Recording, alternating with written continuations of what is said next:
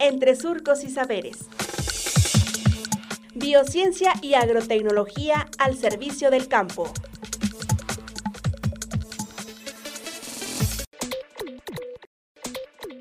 Características de las películas para invernadero. Maestro en Ciencias Jesús Olivo Padilla, investigador del Departamento de Procesos de Transformación de Plásticos del SICA.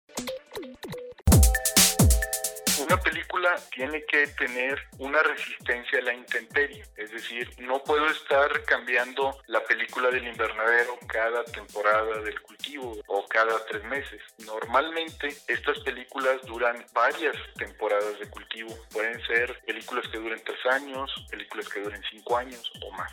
Otra que es fundamental es que sean una barrera para el calor, ya sea que detienen el calor que viene del sol durante el día o detienen el calor del suelo y de las plantas durante la noche. Otra cosa que debe de tener es que debe de conservar la humedad dentro del invernadero. Por eso es importante que sea un plástico que conserve la humedad dentro del invernadero. Entonces, si son refrescantes, bloquean la radiación infrarroja del sol y evitan en el rango de la región fotosintéticamente activa. Esto es la luz que las plantas aprovechan para su desarrollo, su crecimiento. Esta luz se encuentra en el rango de radiación entre 400 y 700 nanómetros. Esa es la luz visible. Más o menos el 60-70% de esa radiación pues es aprovechada por las plantas y otra no. Entonces en el diseño de las películas siempre deben de estar considerando no bloquear la radiación fotosintéticamente activa. Esa es una característica fundamental porque lo que queremos es que las plantas que están debajo del invernadero aprovechen la luz natural del sol, se beneficien de ella y generen productos, eh, se desarrollen adecuadamente.